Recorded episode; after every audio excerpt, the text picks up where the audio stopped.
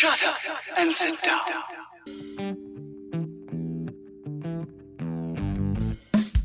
Buenos días, tardes o noches, dependiendo de la hora en la que nos estén escuchando, y bienvenidos nuevamente al podcast de la comunidad del celuloide, el podcast para dominarlos a todos. Yo soy Manuel. Yo soy Jorge. Hola amigos, bienvenidos. Hoy estamos con el hype de Spider-Man a todo lo que da y como todo el mundo. Así es que, pues, obviamente hoy vamos a hablar de eso, pero tenemos unos poquitos más de temas. Así es que vámonos poco a poquito. Efectivamente, y pues como siempre vamos a empezar primero con los trailers de la semana, que no son tantos, pero igual están interesantes. El primero, que de hecho ya habíamos hablado de un teaser como tal, y es del evento que va a ser HBO Max el primero de enero del año que viene, o sea, ya como en unas dos semanas, para el evento del 20 aniversario de Harry Potter, solo que esta vez pues ya pusieron un trailer de, de lo que es este evento y pues es básicamente como lo que hicieron ya con la reunión de Friends o con la reunión del elenco del príncipe del rap, pero pues aquí sí se dejaron venir todo el elenco y todos los directores de la saga, o sea, Chris Columbus, Alfonso Cuarón y David Yates, entonces la verdad se ve bastante bonito como nos, pues la mayoría de nosotros, pues crecimos básicamente con estos actores, con este mundo, pues sí, sí hay algo especial en este evento y pues si tienen una suscripción a HBO Max o alguien que se las pueda prestar, pues el primero de enero tienen ya algo que hacer. La verdad sí, sí, te, sí, sí, sientes bonito viendo el corto, con todo lo que están diciendo y recordando, entonces ya que, ya que se vea completo, pues sí va a estar chido. Y, pero pues sí, como dices, básicamente va a ser lo mismo que ya hicieron con los demás, pero pues nos conozco y ahí lo vamos a estar viendo en cuanto salga. Pues es que es Harry Potter. sí, porque pues, la verdad yo no soy fan de Friends, me, me vale, la verdad.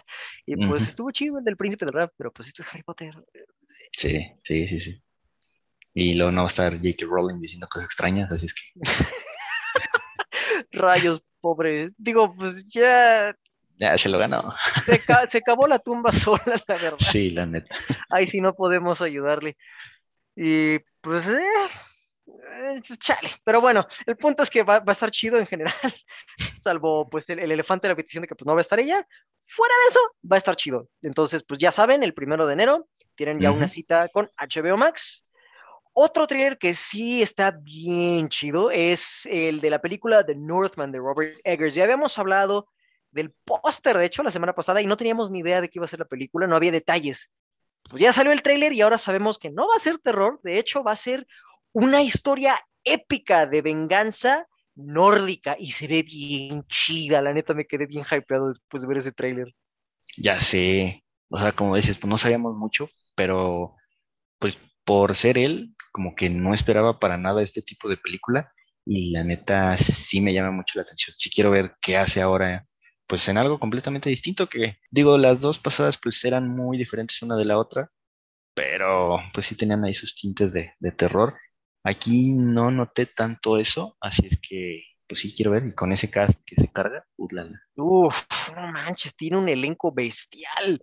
Sí, no manches. O sea, Y- está Nicole Kidman, William Dafoe, Alexander Skarsgård, está Anya. Taylor-Joy, Yorn, Ya con eso, no manches. Sí, no manches, sí, sí le dieron presupuesto. Sí, sí, sí. Eh, no, se lo ganó a pulso. Sí, sí, la neta, y le tengo fe completamente. Sí, siento que los va a usar bien aparte, porque pues una cosa es tenerlos y otra el usarlos. Así es que ya, bueno, no, ¿cuándo sale? No, me- no me acuerdo, no me fijé. Aquí en Latinoamérica ni siquiera sé si haya fecha, la verdad, porque pues, no, lo dudo. ajá, es que es lo que me da cosa, porque por ejemplo la del Faro, no me acuerdo cuánto tiempo tardó en llegarnos a nosotros, así que, pues, Pero llegó. sí, pero pues, como que dos meses, a ver, ayúdanos internet. Hmm. De que sale el siguiente año con nosotros, pues sí tiene que salir, digo, sería Sí. Sí, si sacaran The Lighthouse, que es más, bueno, era más extraño. Esta que pues creo que es como algo que más, que les gustaría más sacar en cines. Sí, porque Em. aparte se ve que tiene, o sea, sí es una, una aventura épica, pero tiene muchos elementos de acción. O sea, al menos se alcanzan a ver un par de secuencias de acción que quiero ver cómo filma él la acción, de hecho, porque ya sé cómo filma él el drama, ya sé cómo filma él el terror, pero la, la acción, un director como él, la Sí. neta, yo creo que eso es lo que más me emociona, ver cómo maneja él la cámara con su equipo. Es. Y el estreno de The Northman, al menos de este lado del charco, según el 22 de abril. Entonces, a ver Mm. si es cierto. La estrena el 20 eh, no es cierto, el, el- estreno es el 22 de abril en el Reino Unido. Entonces, Uh, como para Pues, junio. ya, para verano ya la tenemos aquí seguro. Sí, chale, pero lo malo es que ya es época de blockbuster, así es que a ver si, si nos empalma con otra cosa que decidan no sacarla. Bueno, no, no, no creo que, que vamos a hablar. Sí. Este, no, no creo que no la saquen, pero chance la retrasarían más, ¿no? Si se empalma con algo. Es que quién sabe, el siguiente año sí va a estar atascado de blockbuster. O sea, tan solo en Sí. mayo va a empezar con la de Doctor Strange y según los rumores que también están saliendo que va a ser una bestialidad. Ay, no lo sé, espero que no. Y la neta, pues sí ya necesitan darle oportunidad a otras películas porque pues, pues pobrecita. Sí. cosas como esta. ¡ah! Pero bueno, al menos ya sabemos que para el siguiente año, para digamos mediados del siguiente año, tendremos ya The Northman y la verdad se ve bastante prometedora. Y también otra película que vamos a tener para el año siguiente, para todos los chaburrucos, para todos los otacos. Dragon Ball tiene una nueva película y esta es Dragon Ball Super Superhero. Está, está medio chistoso el título, pero pues lo que me llama la atención es que cambiaron la animación a 3D. No sé, se ve medio raro. Se ve como las secuencias animadas que tenían los videojuegos como de, de GameCube. Ajá, como los Budokai Tenkaichi. Ajá, pero los viejitos. Ajá, entonces no sé cuál haya sido la... La Pues, intención.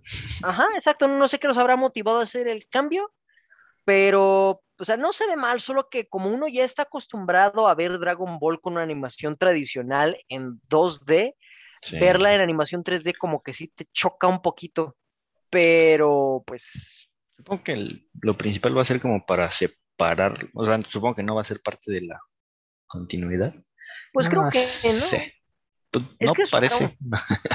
Es que las No. películas de Dragon Ball siempre han sido muy fuera de su canon, con excepción de la. Pues creo que la película de, Dragon Ball Z, la batalla de los dioses, no es que no sea canon, sino que más bien fue como el prototipo o piloto de, de Dragon Ball Super. Entonces, no sé si esto vaya a ser lo mismo, que a lo mejor sea como una especie de piloto de la nueva temporada que quieran hacer, que no creo, porque ahorita el manga está con otro villano. No, no tengo idea, pero pues. No sé. ¿Quién sabe? Está raro. Lo Sí, único bueno pues es que creo que vamos a ver más a Gohan. No sé Ay, si- ojalá, por favor. Neta, Sí. como lo han tratado al pobrecito. A la mayoría del elenco que no sea Goku o Vegeta, sí los han estado dejando muy de lado y sí duele. Sí, ya sé, pobrecito. Pero pues, mm, por lo que se ve en el tráiler, pues sí lo vamos a ver pelear bastante, así es que ojalá. O- me y ojalá que sea el que gane. Ojalá, ¿verdad? Porque luego no van a hacerla como siempre, que van ganando y al final, por angas o mangas, les dan una guamisa y tiene que llegar Goku a salvar el día Ajá. con una nueva transformación. Ya sé, no, no, por No, favor. por favor. Pero pues que- a ver. A ver qué tal. Sale igual, pues por ahí de mediados del año siguiente. Creo que todavía no hay fecha como tal para este lado del mundo, pero creo que igual va a salir por ahí de abril, mayo del 2022. Entonces, pues igual yo creo que la vamos a tener para verano. Fácil. Pero pues lo que sí me pone medio triste es que si la traen aquí a Latinoamérica, obviamente pues van a tener el, el elenco de, de doblaje latino al que ya estamos acostumbrados, excepto para Gohan, porque pues ya saben que el año pasado, desafortunadamente, el actor de doblaje Luis Alfonso Mendoza, pues falleció en una balacera y pues ya no le va a poder dar voz a Gohan. Y pues la neta sí está medio, muy- está muy triste la neta, entonces pues Sí, ya sé. Cuando más podría haberle dado voz en los últimos años, creo, pero ya no manches, maldita sea. Mm. Pero bueno, eh, ya llega el año siguiente, habrá que ver qué tal está la película. Se ve interesante, eso sí. Y ya para terminar, de hecho no es un tráiler como tal, y de hecho es un teaser que también es, de hecho, nuestra primera noticia del día.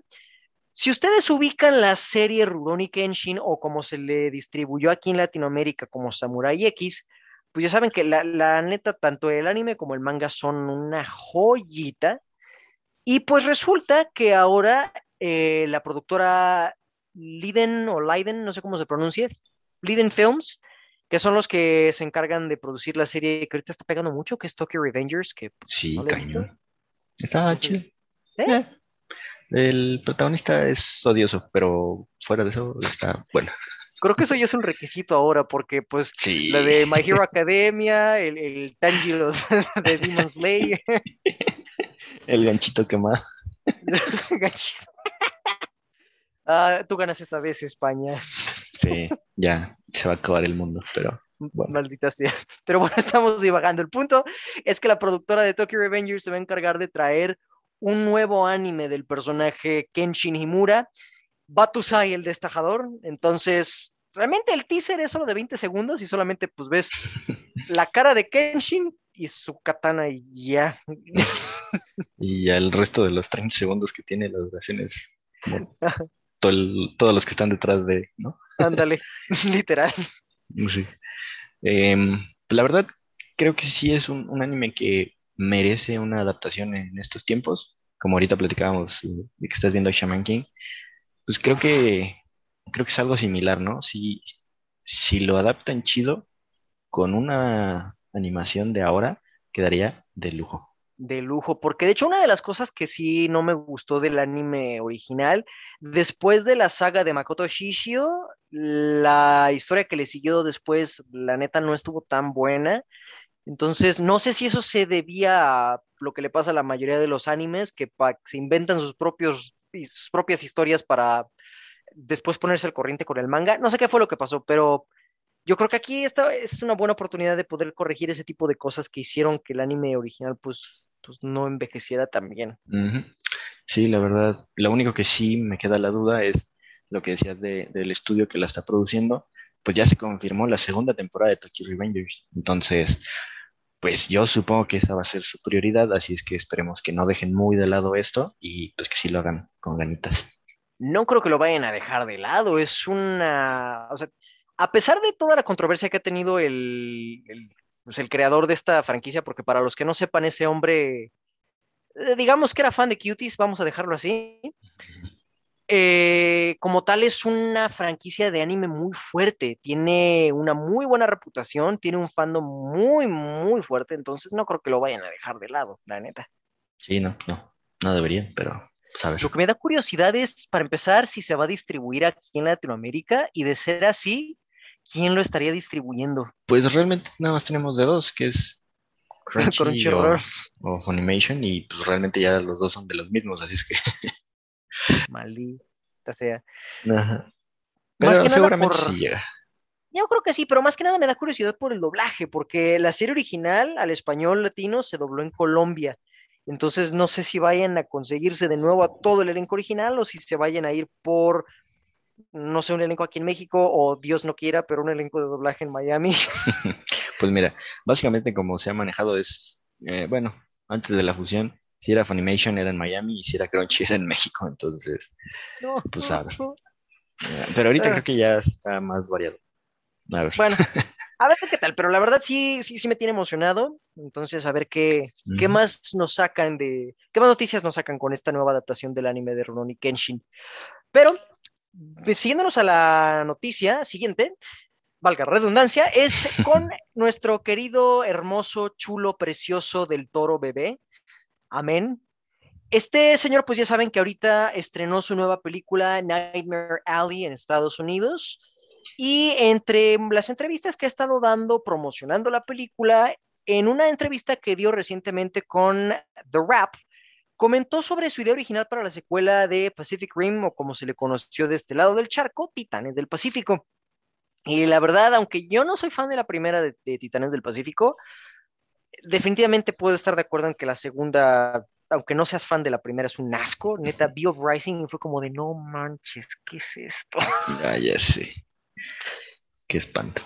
horrible. Y es que su, su idea original era que los kaijus como tal no fueran kaijus, sino que fueran trajes o exoesqueletos bioorgánico-mecánicos y que adentro estuvieran los humanos del futuro y que en realidad ellos o sea, el motivo por el cual estaban pasando a, a, través del portal que estaba en el Pacífico era porque querían terraformar el planeta para así salvar a los humanos. Y era como una, era algo así de ciencia ficción bien chido. La neta, el concepto como lo platicó, dije, ¿por qué no hicieron eso en vez de la basura que sacaron?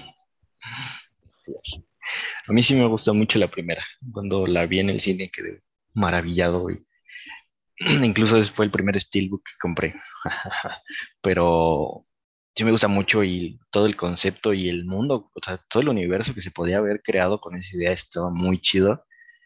Ya que anunciaron la segunda fue como, sí. Y después que vi que no iba a tener nada que ver fue de, ay, no, ya valió. y de hecho no la vi, no la fui a ver ni al cine. Me qué valió. bueno, qué bueno, porque yo sí fui a verla al cine porque dije, ok, muchos me dicen que la primera es buena y sé que en esta segunda no tiene nada que ver del toro, pero pues igual, si está de productor, a lo mejor puede que sea buena. Y no, neta, salí de la película y dije, güey, creo que ahora aprecio más la primera. Porque no, o sea, no, no es que no me guste la primera, solo que no, no fue mi hit. O sea, puedo verla y me entretiene, pero no fue mi hit. Pero después de ver la segunda dije, eh, ahora entiendo La por qué. primera es una obra maestra.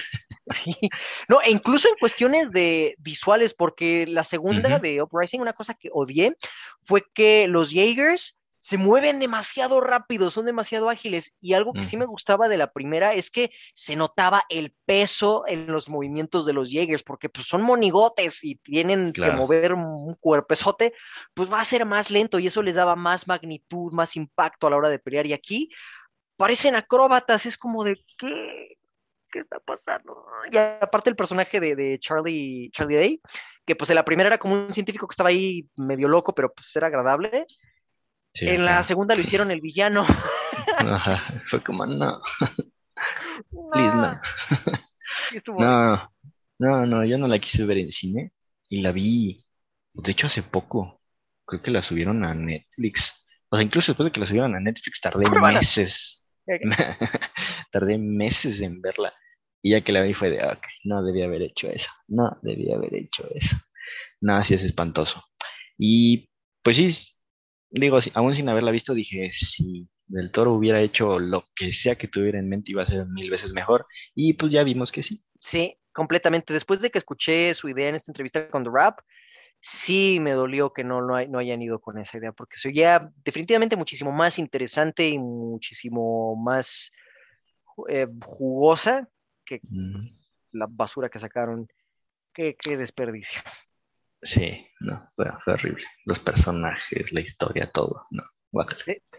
Así que ya, lo que sigue. Lo que sigue tampoco son muy buenas noticias, que digamos, porque.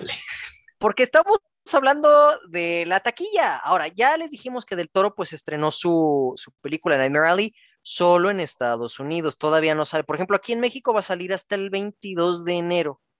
Entonces todavía tenemos algo de tiempo y también en otras partes del mundo todavía no se estrena. En general, pues su estreno es en Estados Unidos y no le está yendo nada, nada, nada bien. De su presupuesto de 60 millones en su primer fin de semana, solo ha hecho 2.8 millones de dólares. Y se preguntarán por qué es una película de Guillermo del Toro, un director de prestigio que ha hecho películas excelentes. Y la respuesta es, hombre alaña, el hombre alaña. Perdón, no pude evitarlo, lo siento. Sí, efectivamente, tuvieron la brillante idea de sacar esta película la misma semana que se estrenó El Hombre Araña, la de Spider-Man No Way Home, y pues sí o sí iba a acaparar toda, absolutamente toda la taquilla, y pues se, se nota los números. O sea, el- ahorita la de Spider-Man lleva 587.2 millones de dólares mundiales en su primer fin de semana. Eso la volvió la tercer película con el mejor debut de todos los tiempos, solamente detrás de las últimas dos de los Avengers, que fue Infinity War y Endgame. Entonces, pues, digo, era de esperarse, pero pues aún así me duele. Ya sé. Es que sí está, sí está feo. Digo, como, como tú dices, pues era obvio que iba a suceder eso, porque pues incluso ibas a los cines y veías 400 mil horarios de Spider-Man y nada más, o sea, conforme iban pasando las pantallas no había otra cosa. Como no Entonces, eh, y eso, como una vez al día. este, entonces lo que está feo es eso, que, que pues hayan dejado de lado completamente a todo lo demás. Y por ejemplo, pues el tweet ese que te mandé, ahí sí, es de, no, ya, chale, o sea, a ver, ya, espérate. Está bien que sí, pero no manches. Porque pues, lo que hicieron ahí de, de incluso estar hablando para cancelar funciones de otras cosas, para meter más Spider-Man es de viejo, o sea, sí entiendo. Y pues sí, ¿no? O sea, Spider-Man realmente está salvando mucho de lo que pasaron los cines estos últimos, este último par de años. Pero pues estás matando el resto del cine, entonces, ¿cuál es la idea? Exacto. De nuevo, no está mal, qué bueno que haya más asistencia al cine, pero también tienen que darle la oportunidad a otras películas. Y esto de nuevo es algo que ya habíamos estado tocando, es un tema que habíamos estado tocando en los últimos podcasts y es algo que va, es, es algo que va de dos lados. Nosotros como audiencia tenemos el poder de pues coger qué película podemos ver y entonces está, está bien, quieres ver la del hombre araña una o dos veces, está bien, ve a verlas, pero pues también darle oportunidad a otras películas. En este caso, pues una película de Guillermo del Toro que está muy, muy bien hecha. No es como que vas a irte a ver Clifford, no, vas a ver Nightmare Alley, pero también es responsabilidad de las distribuidoras y de los cines el darles oportunidad, el darles espacio a otras películas y no abarcar todo el tiempo nada más con el blockbuster del momento. Y esto de hecho le había pasado también, es lo que te platicaba cuando se estrenó la de, de Hateful Eight, que es una película que se había filmado en un formato para pantallas, pues de formato grande, porque se filmó en película. Y como se estrenó la semana, o el mes más bien que se estrenó la del episodio 7 de Star Wars, literalmente le quitaron todas las pantallas que requería esa película para poder apreciarse en ese formato que se filmó para poder proyectar a Star Wars. No es nada nuevo lo que está pasando, pero pues la magnitud y lo, lo que están haciendo ya es, y es demasiado. Sí, pues sí, creo que como dices ya es algo que ya hemos estado hablando constantemente y solo es reafirmar el punto. Entonces, pues ya saben, ya el siguiente mes que aquí en México se estrene la de Nightmare Alley, yo creo que ya para entonces se nos habrá bajado el hype a todos por la del hombre araña, así que por favor, de verdad, denle una buena oportunidad a esta película, porque de nuevo es Guillermo del Toro. Ustedes saben y nosotros sabemos que él no hace malas películas, entonces, blogs. Salven a Del Toro Bebé, el huele a hockeys. Todo México lo amamos, así que hay que apoyarlo, ahora que nos necesita. Amén. Aparte, si no alcanzan a ver el hombre araña en el cine, espérense a la primera mitad del año siguiente, que pues va a estar en HBO Max. Entonces, pues. Por algún motivo. ya sé, es lo que tampoco entiendo, porque en Netflix están como tres de las de Toby Maguire y creo que está Venom. Y luego en HBO Max están las del sorprendente hombre araña, ¿no? No, está todavía más raro. En Netflix está la 1 y la 2 de, de Tommy Maguire, pero la 3 está en HBO. Y luego en HBO está The Amazing Spider-Man 1, la 2 no está en ningún lado, creo que en Claro Video. y Venom está en Netflix, pero, pero Venom 2 va a llegar a HBO. Entonces no sé. ¿Quién sabe qué está pasando ahí con esas licencias? Todo menos Disney. sí, Sony es de jódete. Sí, completamente. Ah, pero pues hablando de, Disney, ya que tocamos el tema del ratón. Qué extraño. ah, ya sé, no podemos huir de este maldito ratón. Es como de, ¡ah! Soy dueño de ustedes. pues el director de la super película Shang-Chi, Yupi, declaró recientemente que para la secuela, Dios nos libre, quiere a Jackie Chan. Y yo digo, sí, pero no. Este, no, no, no, no. o sea, quiero mucho a Jackie Chan como para verlo en algo así. Y, y lo peor es que mínimo si en la primera hubieran hecho algo bien, como estilo Jackie Chan, que, creo que querían hacerlo, pues diría, bueno, va, chido. Pero para que lo pongan a hacer alguna cochinada, mejor no es que ese es mi problema, porque, o sea, me encantaría que tuvieran a un ícono del cine de artes marciales de Hong Kong como Jackie Chan ahí. Claro. Pero mi problema es que no lo van a aprovechar, porque ya vimos que Marvel no le interesa hacer buenas secuencias de acción, porque, bueno, en Shang-Chi pudieron utilizar de excusa que se enfocaron más en el CGI y en los superpoderes mágicos y místicos para no hacer buenas secuencias de acción.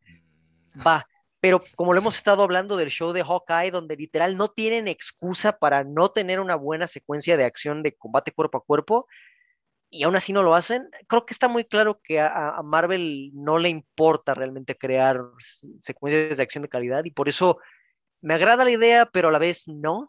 Mm, ajá, sí, sí, estoy de acuerdo. O sea, me gustaría que le dieran como, como la importancia y su lugar, o sea, sería como tipo reconocimiento el tenerlo ahí, pero si van a hacer una tontería, pues mejor no, mejor, no, mejor hagan sus tonterías solos. Por favor.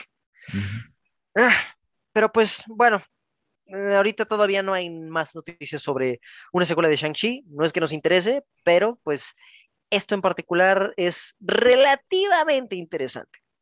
Y hablando de cosas relativamente interesantes y que honestamente nadie pidió, como saben, este mes, de hecho ya la siguiente semana, se estrena la nueva película de la saga de Kingsman, que ahora se llama The Kingsman porque es una precuela.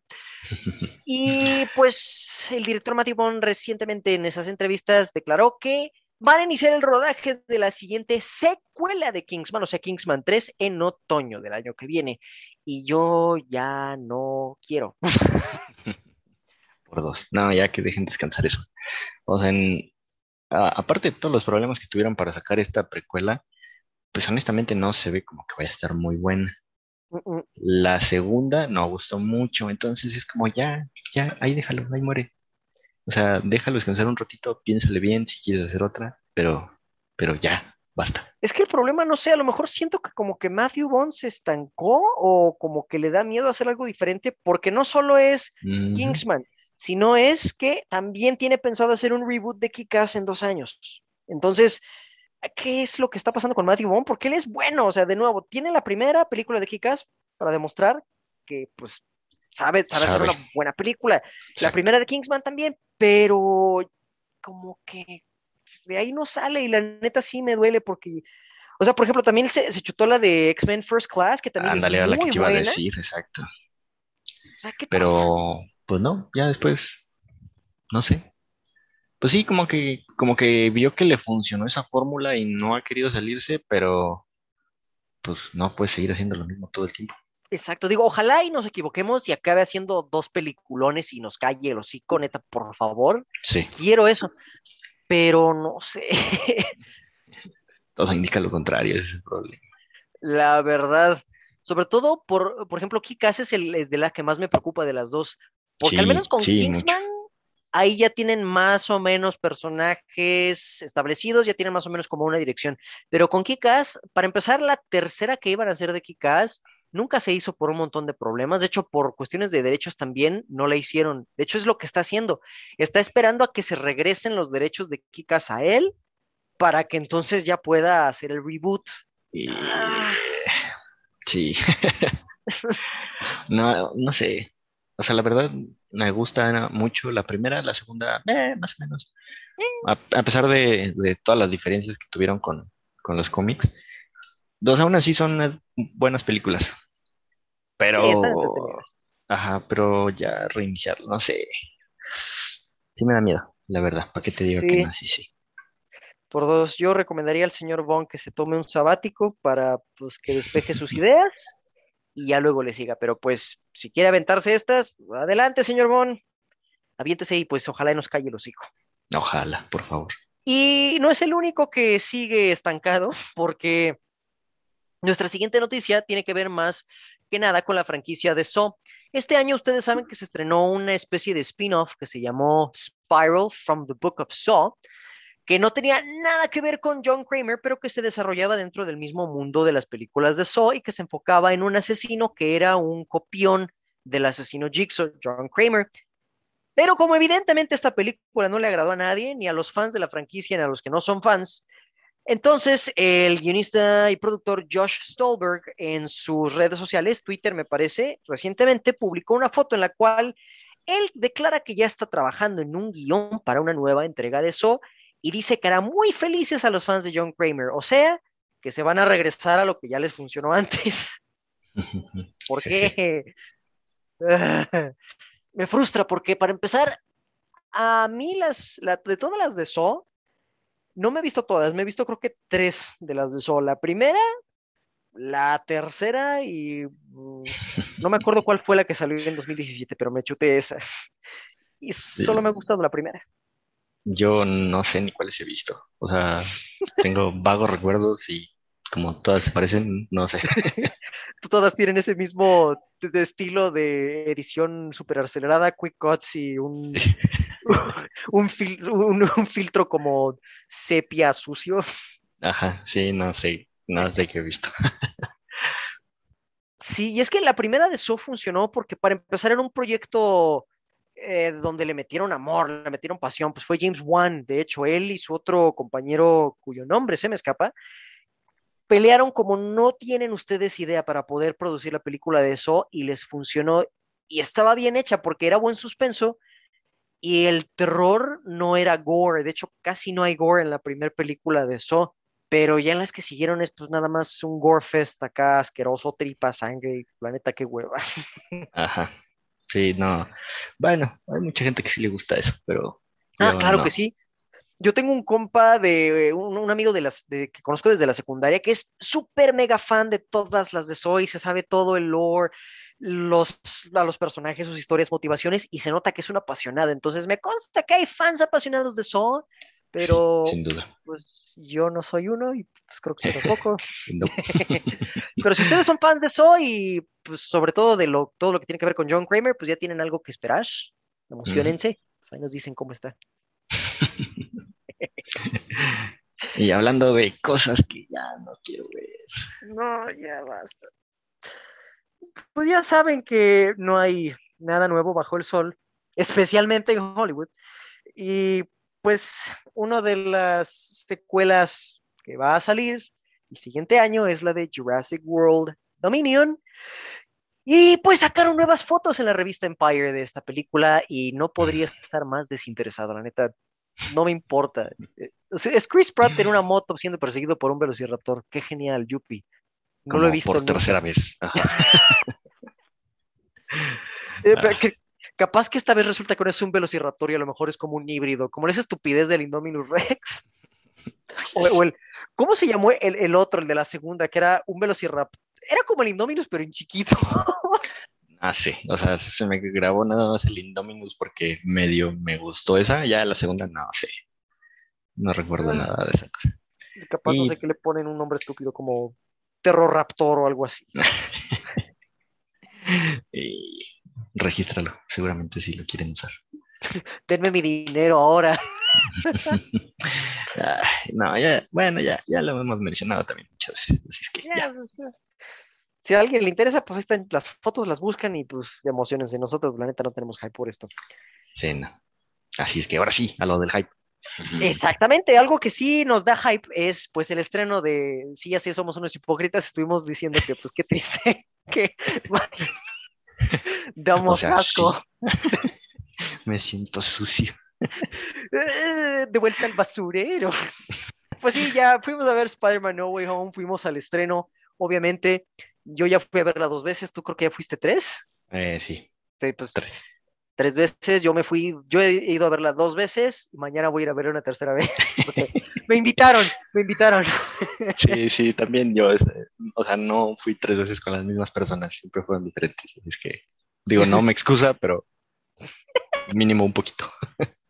Sí, yo, yo de las dos veces he ido disfrazado de la araña humana y no me arrepiento, maldita sea, es hermoso. Mañana también, ¿cómo de que no? ¿Cómo, cómo lo supo? Pero pues bueno, ya vimos la de Spider-Man No Way Home y esta reseña va a ser sin spoilers, porque sabemos que pues no todos han alcanzado boleto todavía porque está bien atascado. Cualquier cine al que vayan hay cola y Sí. de las grandes. Entonces, pues no les vamos a spoiler nada, así que vamos a empezar con lo positivo de la película. Willem fucking Dafoe, como el duende verde. Dios mío. No pensé que fuera capaz de superar lo que él había hecho ya en la primera de Sam Raimi y pues estaba equivocado. Ya sé, no manches. O sea, yo sabía que necesitaba verlo otra vez, pero aún así superó cualquier expectativa que yo tenía de él. No manches. Completamente. Es que es, es un villano. eh, de- realmente aquí sí le dieron al clavo, porque el personaje del Duende Verde de los cómics es, sin lugar a dudas, el archienemigo del Hombre Araña. Específicamente el Duende Verde de Norman Osborn, porque ya saben que han habido pues como dos o tres Duendes Verdes. El de Norman Osborn es el que más le hace la vida imposible a Peter Parker, es el que más se enfoca en destruir psicológicamente a Peter Parker, o bueno, como dicen en la primera del Hombre Araña, al corazón Osborn. Primero atacamos su corazón. Y aquí lo hace, pero bien y bonito. La forma en la que el Duende Verde aquí te lo presentan como un villano que es peligroso no solo físicamente, sino psicológicamente, da terror, neta sí da mucho miedo. Sí, sí está cañón. Y, gracias a Dios que no fue nada más traer por traerlo, o sea, realmente tuvo un papel y una importancia en la película y pues sí, o sea, sí, solamente él podía hacer lo que hizo en esta película. ¿Sí? Y no solo lo que hizo en cuestiones de en cuestiones actorales, pero también en cuestiones físicas. William Defoe declaró que él, una de las condiciones, aparte de que su papel fuera importante, es que lo dejaran hacer las secuencias de acción a él. O sea que todos los golpes, todos los todos los putazos que se avienta el Duende Verde de la película es 100% William. Pues, señor, usted está bien macizo. Sí, con 66 años demostró que tiene mejor condición que muchos de nosotros. La neta. y aparte, esa pelea que tuvo en, o sea, la primera pelea que tiene con el, con el hombre araña es brutal, no manches, me quedé así, güey, qué, qué, qué, demonios. Casi le llega a los talones a la pelea de la primera película de Sam Raimi. Todavía creo que esa primera pelea es un poquito más brutal, pero pues, sí. Pero no, sí, sí, sí, quedó muy bien. Uf, uf. Pero uf, Defoe no fue el único actor que se lució. Sorprendentemente, tanto a Tom Holland y Zendaya los dejaron actuar por fin en esta película. Por fin demuestran un rango de emociones que van más allá de adolescentes mecos y, es que sí, niégamelo, sobre todo Zendaya. Sí, los dos, pero es que, o sea, ya nos habíamos quejado de esto, ya lo habíamos dicho, los hacían muy estúpidos, o sea, Zendaya era, era castrosa, o sea, y, aquí ya por fin les dieron, pues sí, como dice, los dejaron actuar. Lo que decíamos, Tom Holland es un buen actor, mamá tenían que dejarlo, y aquí ya lo demostró. Pero sí, les dan, pues sí, vemos una gama de emociones mucho más amplia que, pues, que en las otras dos películas juntas. Sí, y esto pues obviamente hace que conecte uno más con los personajes y que cuando empiecen a ponerse feas las cosas, pues te importe que ellos vayan a salir de esa vivos. Entonces, la neta, qué bueno que por fin los dejaron actuar ellos dos. Y digo, como ya es tradición con todos los que interpretan al hombre araña, pues están de novios también y eso pues ayuda obviamente mucho en, las emociones que muestran. Entonces, pues, pues, ahí sí, la neta, 10 de 10 con ustedes dos, chavos chavos y son de nuestra edad, chale. Van a ser un poquito más chiquitos. Bueno, eso sí, están más chiquitos. Entonces, buen, buen trabajo ustedes dos, vatos. y otro que hizo muy buen trabajo fue, de hecho, Michael Giacchino. La música generalmente en Marvel no se destaca por, pues, por ser muy memorable, que digamos. Yo quería ser amable, pero sí, la neta no se destaca para nada.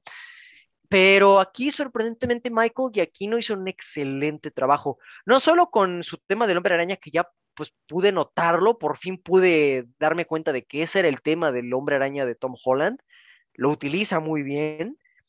Aparte, pude darme cuenta cuando él utilizó temas, por ejemplo, de Doctor Strange, que él también compuso para la primera película de Doctor Strange. Pude notar ese limotif musical y también respetó los temas musicales de los villanos que trajeron de vuelta. Porque ustedes saben que regresó Alfred Molina, regresó este Willem Dafoe, regresó Reese Ifans como Lagarto, Thomas Hayden Church como, ya saben, los villanos de, de, de, antaño regresaron.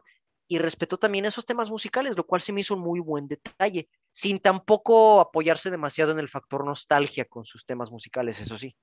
Sí, tienes toda la razón, sí lo, pues lo supo aprovechar muy bien es algo que, pues que sí se aprecia y, como dices, no, pues creo que no abusó también, que eso es algo, algo importante para una película de este estilo. Sí, eh, de nuevo, yo creo que lo que es, ahorita me acaba de, llegar una epifanía, es que creo que en esta película les dieron más libertad de la que normalmente les dan en una de Marvel, porque pues ya vimos, le dieron libertad a William Defoe para hacer sus secuencias de sección, libertad a Tom Holland y a Zendaya para actuar y ahorita Michael Giacchino, porque él es buenísimo haciendo música. o sea, tan solo el soundtrack de Los Increíbles, por Dios santo. Entonces, aquí creo que en esta película les dieron más libertad a todos los involucrados. Sí, tienes toda la razón. Y esperemos que con esto vean que funciona.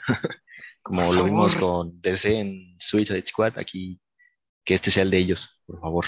Blocks. Porque también en cuestiones de secuencias de acción, que es algo que pues siempre nos quejamos de Marvel, aquí la verdad sí lo hicieron bastante bien. De nuevo, yendo a la pelea que tiene, la primera pelea que tiene el Duende Verde de Defoe con eh, este Spider-Man, no manches, esa pelea es, brutal y, no tiene tantos quick cuts, o al menos yo no noté que tuviera tantos, ni tanta shaky cam, y no manches, o sea, se siente cada golpe.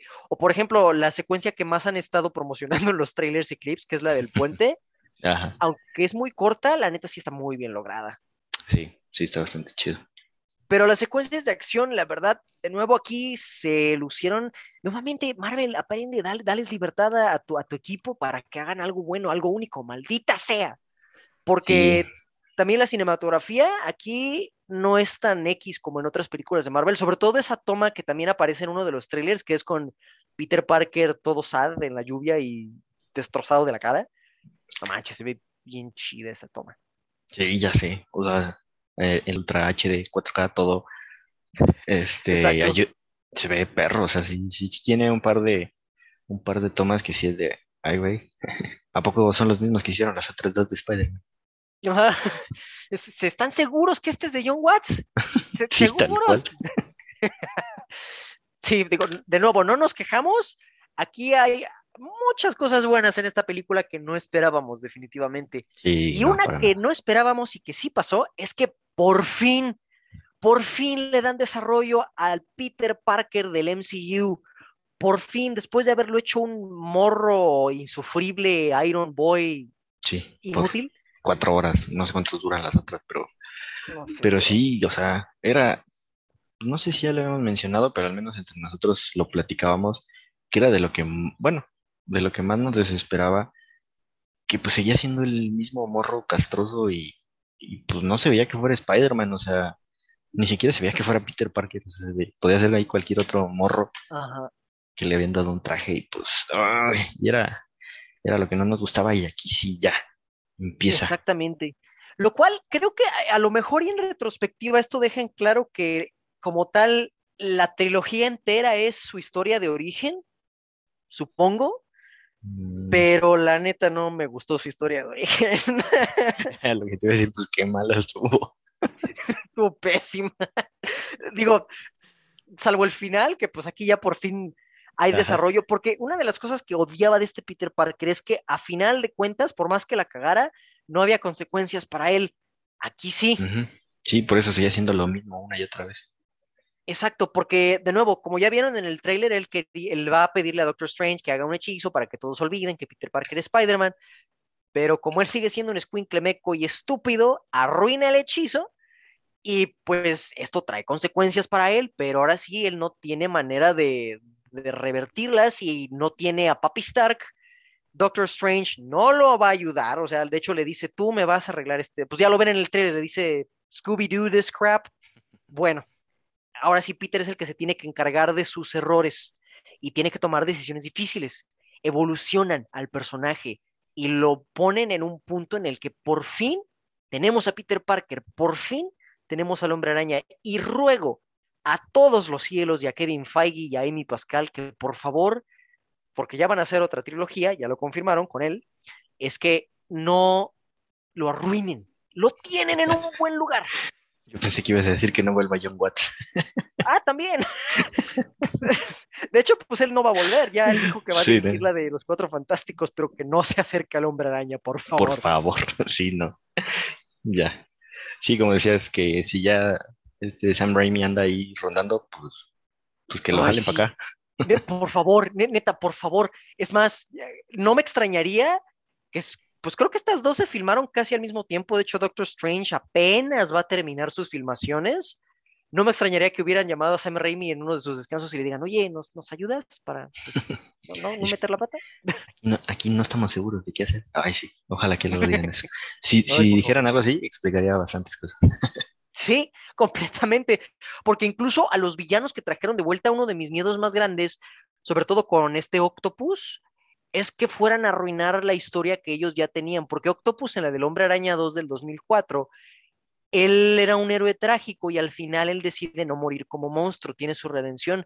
Y a mí me preocupaba que en esta película arruinaran eso y no. No, todo chido. Así es que ya vamos a hablarles más a detalle porque obviamente vamos a tener un spoilerama de esto. No, no.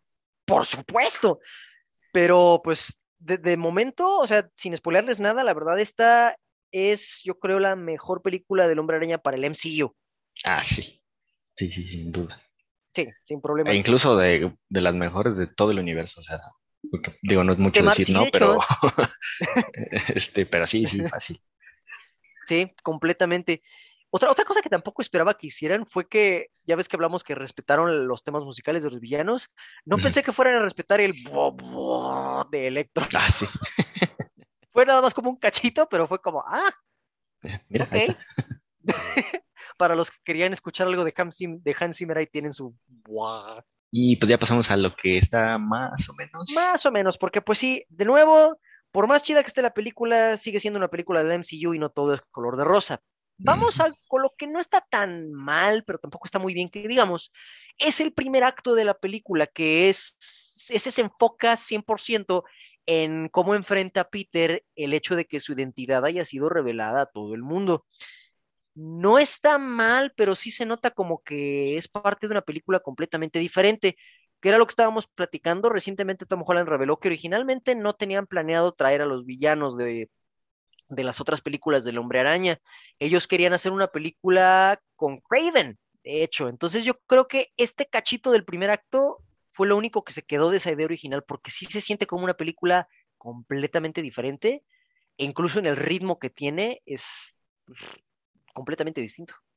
Sí, sí, se siente muy diferente, sí hay cosas pues que, que después no se entienden muy bien para qué estuvieron, entonces sí, como tú dices, este, seguramente era parte de otro plan y pues de ahí lo, lo, acoplaron lo mejor que se pudo para que quedara con el resto. Y pues no está mal, pero sí se ve, sí se nota la diferencia. Sí, completamente.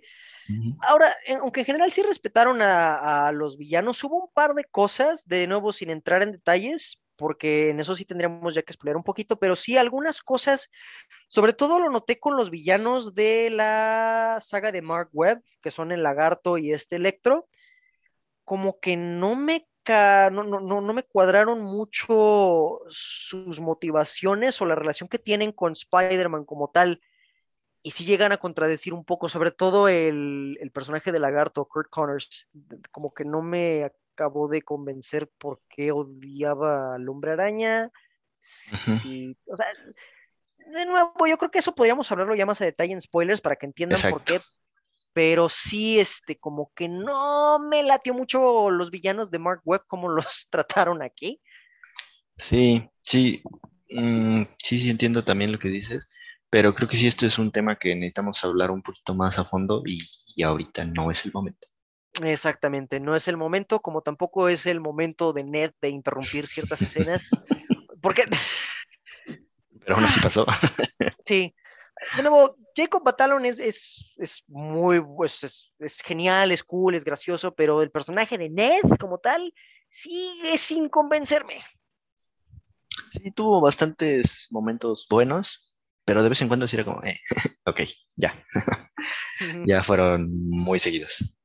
Sí, y es que es parte del humor. Yo creo que es aquí en, donde se muestra más el humor típico del MCU, el humor forzado, el humor que es como de, ok, ya entendimos, ya eres chistoso, cállate. Entonces, ese ya es un negativo de la película como tal. Todavía hay rastros del humor del MCU y pues no funciona. Mm, no, definitivamente no como también parte del humor y que es otra cosa que definitivamente no funciona, ese estúpido Flash Thompson. ¡Ah! ¡Lo odio! Como lo. Sí, no manches. Ah, quería meterme a pegarle, no sé, algo. con lo que ah. quería que le cayera encima un ladrillo de todo el desmadre que estaban haciendo en sus peleas. Es que tienen que entender, no tiene nada que ver con Tony Revolori porque él es un muy buen actor. El problema es cómo escriben al personaje de Flash Thompson. Para empezar, en los cómics, o sea, Flash Thompson sí es el bully de Peter Parker, pero él legítimamente ama al hombre araña. Y de hecho, como tal, Flash Thompson en los cómics viene de una familia donde su padre, pues, lo golpeaba mucho y lo presionaba para ser un superatleta y pues eso, eso hacía que él se volviera también un bravucón. Entonces podías entender el porqué de su comportamiento y él genuinamente amaba al hombre araña y lo respetaba porque pues le, daba como esa esperanza, ¿no? De, que había gente decente en el mundo. Y de hecho, en los cómics, cuando él ya se vuelve agente Venom y cuando ya sabe que Peter Parker es el hombre araña, completamente cambia su perspectiva de Peter y lo empieza a entender más, lo respeta e incluso se vuelve un buen amigo. Cosa que no pasa aquí en la película, porque Flash Thompson literalmente es una basura de ser humano, es una basura de persona y literalmente ni siquiera le gusta el hombre araña, nada más lo hace porque es cool y lo trata de utilizar para joder más a Peter Parker. O sea, neta, que chinga su madre este Flash Thompson, es lo que digo. John Watts, métete a tu Flash Thompson por el trasero, está horrible. Ah, ya sí. Solo espero no volver a verlo. Que hagan algo para que ya no salga, no sé. No sé, que digan que hubo una variante que cambió de lugar con él y que traigan al Flash Thompson de Mark Webb. Ese estaba chido. Sí, ese estaba chido. Y ya no sé, please. Doctor Strange o Loki, no sé, el que sea que traiga un variante. Quien sea, destruyan la realidad, pero traigan de vuelta a ese otro Flash y quítense a, este, lo odio. Destruyen la realidad como por sexta ocasión en este año. sí, ya sé. Que, pues, que, ¿Quién fue primero? Fue Loki, luego fue Wanda y ahorita fue Peter y Strange. Ya tres veces, una cuarta vez, no pasa nada. Sí, pero sería, o sea, aquí sí serviría de algo. Eso no por causa, por favor. y pues ya como último negativo, es algo que también es una constante en Marvel y que es el CGI. Ahora, no es todo malo. Por ejemplo, el CGI que utilizaron para hacer más jóvenes a Alfred Molina y a Defoe neta, mis respetos. Creo que es el mejor uso de CGI para rejuvenecer a un actor que han hecho. Sí, sí, sí. No se todos los, todos los demás habían estado horribles, aquí ya aprendieron. Sí, ¿eh? Y yo creo que ahí se les fue el presupuesto porque el CGI en lo demás, por ejemplo, en los trajes de Holland, en el Iron Spider, neta, ¿qué trajes tan feos tiene Tom Holland como el hombre araña? tiene trajes muy feos. Y el del Iron Spider, pues se nota es como si estuvieras viendo al hombre araña del juego de PlayStation, pero en la película. No, ya no te metas con el del Play, está muy chido. Bueno, sí tienes razón, perdón. como si vieras como si vieras un videojuego de calidad dudosa. Genérico. Ándale, ándale, así lo dejamos. Y también otro que sí me sorprendió muchísimo es el, el lagarto. En la primera película de The Amazing Spider-Man, que es del 2012, o sea, ya tiene casi 10 años esa película, el CGI en el lagarto se ve increíble, o sea, la textura de la piel del lagarto, cómo le cuelga, las escamas, cómo interactúa la luz con la piel del lagarto, se ve increíble. Y aquí no. No, pues se ve también que no les interesaba mucho, pero sí, principalmente creo que se gastaron todo el presupuesto en rejuvenecer a los otros dos y pues ya hicieron lo que pudieron con lo que quedaba para el pues Sí. Y aparte también creo que es porque apresuraron a, o sea, la película, querían sacarla ya, porque pues sí, hubo riesgo de que se retrasara, pero pues no hubiera sido buena idea, entonces pues ya. O sea, no está tan mal, no te distrae de la película, pero sí. No. O sea, ha habido peores, pero pues para una película de Spider-Man también pudo haber sido mejor. Efectivamente, pero en general, eh, la, conclusión que tenemos aquí es que de todas las del Hombre Araña de Tom Holland, esta es la mejor. Y yo creo que sí podría ser de las mejores, o si no es que la mejor del MCU, que pues como ya dijiste no es mucho decir, pero... Pero pues aquí es un logro, es un logro. Exactamente. Así que si por alguna razón no la han ido a ver, lo cual me sorprendería mucho, pues sí, sí la recomendamos, la neta está, está chida. Sí, sí, sí vale la pena. No, no es una decepción como yo tenía miedo todavía. Entonces, sí, sí vayan a verla. Entonces, pues, esa ha sido nuestra reseña de esta semana. Y como ya saben, cerramos los podcasts con una recomendación cada uno. Y pues, esta vez tu recomendación es una interesante, de hecho. Sí, hoy voy a hablar de, de un corto, que pues es algo que normalmente no pelamos y no vemos mucho, que digo que también es algo válido porque antes pues era bastante complicado verlos. Recuerdo que antes si quería ver algún corto tenía que como comprarlo en Vimeo o una cosa así, entonces era estaba, estaba difícil. Entonces ahorita pues una de las ventajas es de los streamings, pues ya es precisamente esto, ya tienen licencias de algunas de algunos cortos, entonces es más fácil verlo o incluso algunos originales. Y pues es de lo que voy a hablar justamente hoy. Voy a hablar de Two Distant Strangers, que pues es un corto que Netflix compró los derechos de distribución, así es que la, la estrenó en 2020 y de hecho con esto fue el primero de una plataforma y el primero de Netflix en ganar en esta categoría de cortos live action el Oscar en, en el año que le tocó. Entonces, la historia es básicamente que es un chavo afroamericano que se queda atrapado en un bucle de, pues de estos que ya hemos visto antes, en, que, en el que su día se reinicia constantemente. Entonces, aquí como sucede es que después de haber tenido una cita donde parece que todo salió muy chido, él tiene el pendiente de llegar a su casa con su perro, pero pues hay algo que se le impide constantemente. Entonces, la historia es bastante simple, pero está cañón, está fuerte. En media hora lograron retratar a la perfección y pues tristemente lo que sufren todos los días en Estados Unidos. Mm, pues sí, principalmente las personas de color, pero pues algunas otras minorías también, que a pesar de todos los escenarios y todas las opciones y sin importar qué pase, todo lo lleva a iniciar otra vez el día. Como les digo, esto ya es algo que hemos visto en películas como Groundhog Day. Eh, ¿qué, otra, ¿Qué otra tiene este formato? ¿Recuerdas? Pues está de las recientes, la de Feliz Día de tu Muerte, Ándale, cierto. Sí, pues es algo que ya hemos visto y aquí lo manejan muy bien. O sea, la verdad es que se maneja súper chido como, como en estas otras.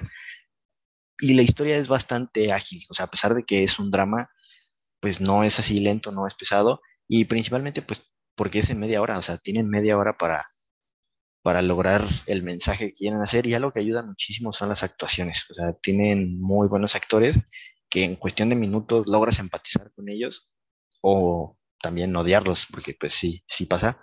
Entonces, pues denle una oportunidad a, este corto, pues obviamente lo van a encontrar nada más en Netflix, pero véanlo, si no, búsquenlo en algún lado, vale la pena verlo y como les digo, vale la pena también echarse un clavado a, ver cortos de vez en cuando. Pues son, son rápidos de ver. Dices que es de Netflix, ¿verdad? Sí, Netflix. Uh. Genial, justo ahorita que ya me volvieron a prestar una cuenta para buscarlo. Oh, Sí, sí, búscalo, está muy chido. Sí, la neta suena muy interesante, sobre todo porque, mm, o sea, no, no tanto por la trama, bueno, o sea, más bien por, por la, por el hecho de que sea un bucle, sino el trasfondo que acabas de darme de qué es lo que representa ese bucle, la neta sí se me hizo muy interesante. Sí, sí, pues con todo el movimiento que hubo en estos años pasados, este es así justo en el clavo para, para explicar todo eso y, y pues está cañón. Así que pues ya, que lo veas, me, dices qué te parece. Va que va, jalo. ¿Y tú qué nos traes hoy? Yo les traigo una película que pues fue, creo, la primer película de CGI que produjo DreamWorks. Fue por ahí del año 98, 99, me parece, 98 y que fue opacada porque ese mismo año también salió otra película con una temática casi idéntica. Estoy hablándoles de la película Hormiguitas con Z al final, Ants, la cual pues obviamente fue opacada por la película de Bichos que salió ese mismo año. Y lo cual es interesante porque Jeffrey Katzenberg, que fue uno de los fundadores de DreamWorks junto con Steven Spielberg, él antes era eh, presidente de, de Walt Disney, pero por muchas diferencias creativas, por problemas que tuvo que no le daban libertad, y todo eso, dijo, ¿saben qué? Me voy. Y creó, junto con Spielberg, DreamWorks. Y curiosamente, su primer película en CGI fue una película que pues, acabó compartiendo muchas similitudes con bichos. Ahora, ¿de qué va esta película? Esta película se enfoca en una hormiga que se llama Z, que es una obrera en una colonia de hormigas, la cual siente que su vida está atascada, está pasando por una crisis existencial y por si fuera poco, es, es hay una hay, una guerra contra unas termitas. Está muy extraño, pero si, no lo han visto por una razón nada más, no, no, no, no, no pierdan la atención. Entonces, lo que él hace para poder darle un poco más de sentido a su vida y poder salir del status quo que le están imponiendo, decide cambiar de lugar con uno de sus mejores amigos, que es una hormiga turboamada, que de hecho en el idioma original le da la voz Sylvester Stallone, lo cual está perfecto. De hecho, el elenco en inglés está bien extraño, o sea, el protagonista es este Woody Allen, por Dios santo. Pero bueno, entonces decide suplantar a un soldado e irse a la guerra de las termitas, lo cual sorprendentemente lo vuelve un héroe de guerra y eso lo pone en un punto en el que él no había estado antes y como que lo llena de vigor y todo, pero a la larga se da cuenta de que a final de cuentas sigue siendo parte de este sistema monótono y hasta cierto punto opresor. Y pues la película retrata cómo Z y sorprendentemente sin querer de hecho se le une la princesa de la colonia, eh, la princesa Bala, tratan de cambiar el status quo. Esto para una película animada, entre comillas, familiar o infantil, es bastante interesante. Definitivamente no es un tema que digas, wow, es para niños, pero la manera en la que lo manejan funciona tanto para niños como para adultos, porque de hecho hay mucho humor para, para, para niños grandes, vamos a dejarlo así. Y también tiene algunas secuencias bastante perturbadoras, de nuevo yéndome a la, a la guerra de las termitas esa parte de niño me asustaba un buen y cada que la veo todavía me da, me da, me dan medio ñañaras por cómo te lo presentan. Te lo presentan pues casi casi como salvando al soldado Ryan, literal es una masacre de hormigas. Después literalmente ves a este Z hablando con la cabeza de su mejor amigo, bueno, de uno de sus mejores amigos que era también soldado, es como, ¿qué, qué carajos está pasando aquí? Entonces, la, la película si ustedes por alguna razón no la quisieron ver porque creyeron que era una copia de bichos, lo cual está todavía debate, nunca se ha llegado a una conclusión de cuál fue el primero. Sí, es, como decir cuál fue primero huevo o la gallina, yo creo que aquí es lo mismo. Pero neta, si me das a escoger mil veces, te voy a recomendar más la de hormiguitas. Y de hecho, no está tan difícil encontrarla. Si ustedes tienen una cuenta en Blim, así es, pues ahí la tienen en su catálogo. O también, si ustedes tienen Amazon Prime Video, pues también la tienen disponible ahí. Ahora, si son como yo y son un vejestorio que les gusta tener el formato físico, pues también la pueden conseguir en Amazon. Y lo cool es que no está tan cara. Por ejemplo, si la quieren en DVD, está en 231 pesos mexicanos. Y si la quieren en Blu-ray, está en 236 pesos mexicanos. Así que, la neta, es un precio bastante accesible para una película que yo considero una joya infravalorada y es una, una de las mejores películas de los inicios de DreamWorks pues si no la han visto por alguna razón, cheque, la neta, no, no se van a remitir. Está muy divertida, muy ingeniosa y para la época que fue, la animación todavía se ve bastante bien. Ufas. Sí, pues la verdad, una película que desgraciadamente pasó desapercibida por haber salido al mismo tiempo que la otra. Y pues sí, en ese entonces Disney, bueno, yo creo que todavía, este, pues se lleva opaca a los demás. Entonces, ah, sí. Em, pues sí, desgraciadamente eso le pasó. Y sí, muchos a la fecha creo que siguen pensando que, es una copia, pero pues no, nada que ver. Entonces, sí, si no la han visto, hay que darle una checadita. Y pues así llegamos al final de otro podcast más. Les agradecemos mucho que nos hayan acompañado. Esténse al pendiente de YouTube, porque aparte de que estamos subiendo nuestras 12 reseñas navideñas, también vamos a subir nuestro spoilerama de Hombre Araña, donde ahí sí les vamos a soltar todos los spoilers, lo cual se va a poner muy interesante. Y también acuérdense que pueden buscarnos en Facebook como la comunidad del celuloide, donde los vamos a mantener al tanto de las publicaciones que hacemos tanto en Spotify como en YouTube. Y pues en YouTube nos encuentran como comunidad del celuloide, donde nosotros subimos contenido exclusivo para el canal. Gracias por acompañarnos nuevamente. Yo soy Manuel. Yo soy Jorge. Nos vemos hasta la próxima, amigos.